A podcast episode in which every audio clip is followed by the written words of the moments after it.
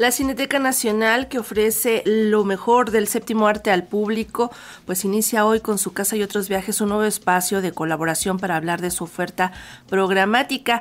Y hoy del vasto material que se exhibe en el recinto hablaremos en particular de la cinta Psicosis en Estocolmo de la directora sueca María Bach, que retrata el viaje de una madre y de su hija durante la celebración por su cumpleaños 14. En el camino, la madre comenzará a actuar de forma extraña, iniciando así un posible episodio psicótico. Y bueno, para darnos los detalles de esta cinta, saludamos a Bianca Ashanti, ella es integrante del equipo de publicaciones de la Cineteca Nacional. Muy buenos días, Bianca, ¿cómo estás? Bien, muchas gracias. Feliz de estar por acá. Gracias, Bianca. Pues iniciamos este primer episodio que tenemos, esta primera colaboración que tenemos con la Cineteca Nacional con esta cinta. Platícanos un poco de las particularidades que tiene y por qué se encuentra en la cartelera de la Cineteca. Pues mira, eh, como ya bien dijiste, Psicosis en Estocolmo es una película sueca. Es el primer largometraje de ficción de esta realizadora bastante joven en realidad, que es María Beck. Y es súper interesante porque a pesar de ser un largometraje de ficción, María construye esta peli basándose o inspirándose más bien en vivencias personales. Y lo hace bajo una premisa muy sencilla pero muy fuerte a la vez, que, que sería como cómo es crecer con una persona que tiene eh, problemas, enfermedades o trastornos mentales, psiquiátricos. Entonces, bajo esta premisa, nos adentramos durante cuatro días de un viaje que ellas tienen, en donde la hija, que es justo una pequeña de 14 años, tiene que empezar a lidiar con, la, con el brote psicótico de su madre, pero eh, uno de los grandes aciertos que tiene la película es que logra evadir todos los puntos que podrían ser melodramáticos o exagerados sobre los problemas eh, mentales. Entonces, todo el tiempo estamos adentrándonos en la psique de la hija más que de la madre, que es en este caso la persona que está teniendo el brote, tiene problemas de trastorno límite de personalidad, y vemos como la tranquilidad y el amor con, con la que ella maneja cada una de las situaciones. Entonces, a lo largo del film, María plantea ciertas problemáticas en torno a cómo el mundo no está diseñado para poder contener y ayudar a este tipo de personas y cómo es que sus familiares tienen que asumir toda esta responsabilidad de ser los guías y de ser como el, el, terreno sólido para que estas personas puedan pisar y eh, pues lo hace de manera estupenda.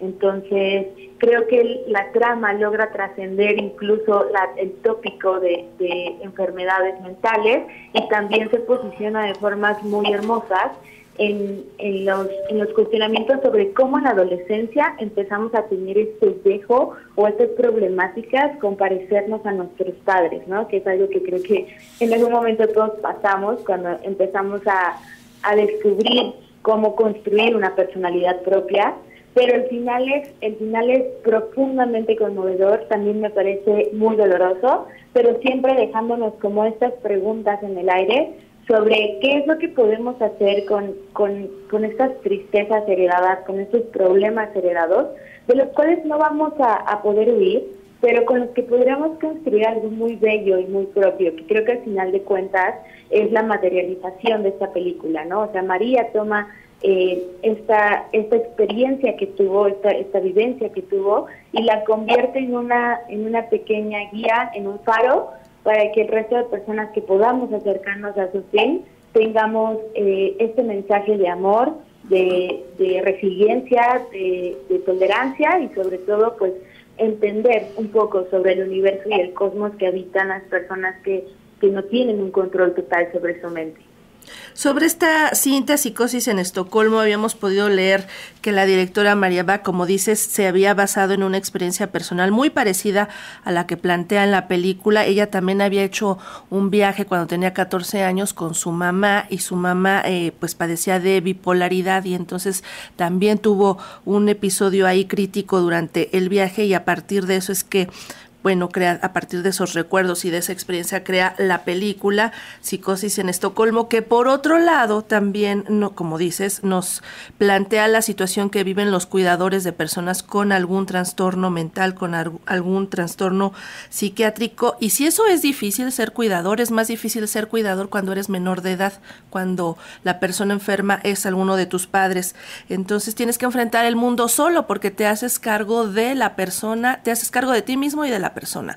Entonces tienes que enfrentar problemas que generalmente tendrían, tendrían que haber estado custodiados por tus padres y bueno, no es ese el caso para las personas que cuidan a sus padres que están enfermos. Otro de los puntos que me parece muy acertado de, de la película es que plantean justamente los trastornos psiquiátricos, las enfermedades mentales representadas en el cine de forma distinta a lo que estamos acostumbrados. Casi siempre tiene que ver con películas que lo plantean eh, con relacionadas con criminalidad y criminalidad extrema, ¿no? Por ejemplo, ahí está Psicosis, la propia Psicosis, El Resplandor o El Silencio de los Inocentes, son ahí eh, algunos de los ejemplos que podríamos dar acerca de películas que tocan justamente el tema de las enfermedades mentales, pero bueno, se van al otro extremo, ahí es la criminalidad, incluso casi llegan a tocar un poco el terror y aquí es diferente, esto es la cotidianidad que vive una adolescente con su madre, ¿no, Bianca?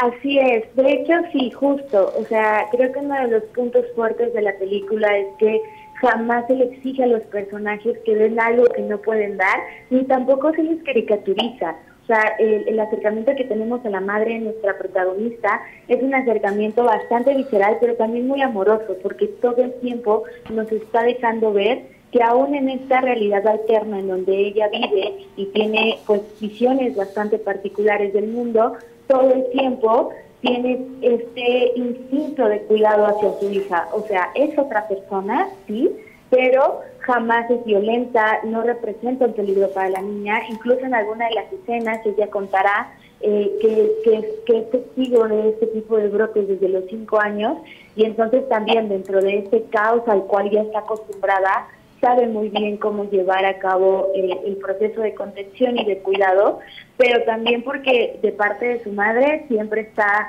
eh, estos mensajes profundamente amorosos en los que intenta conectar con ella, aún con todos los obstáculos que se están poniendo enfrente. Entonces sí, totalmente de acuerdo. Creo que, que, que justo una gran película para acercarnos a, a esta visión de los, de las, de los de las enfermedades psiquiátricas, pero sin criminalizarlas y sin tampoco hacerlas simples, porque digo, al final de cuentas somos seres muy complejos y cuando padeces algún tipo de, problemas de esta índole, pues todo tu universo se transforma, pero siempre eh, está aquí la imagen de cuidado y de amor.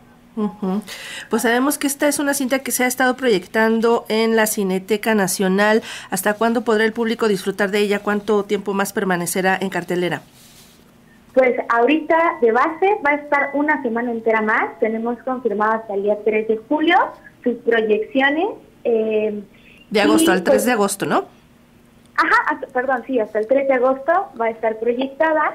Y pues sí, es, es un gran momento para que vengan a verla. No va a durar tanto porque ya estuvo un rato, pero todavía alcanzamos a entrar a varias funciones aprovechen todavía esa colita que le queda de proyección a la cinta, aprovechenla porque vale la pena esta recomendación de nuestros amigos de la Cineteca Nacional. Bianca Shanti, me dio muchísimo gusto platicar contigo y pues aquí nos encontramos el próximo jueves.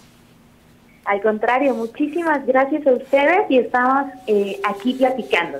Hasta pronto.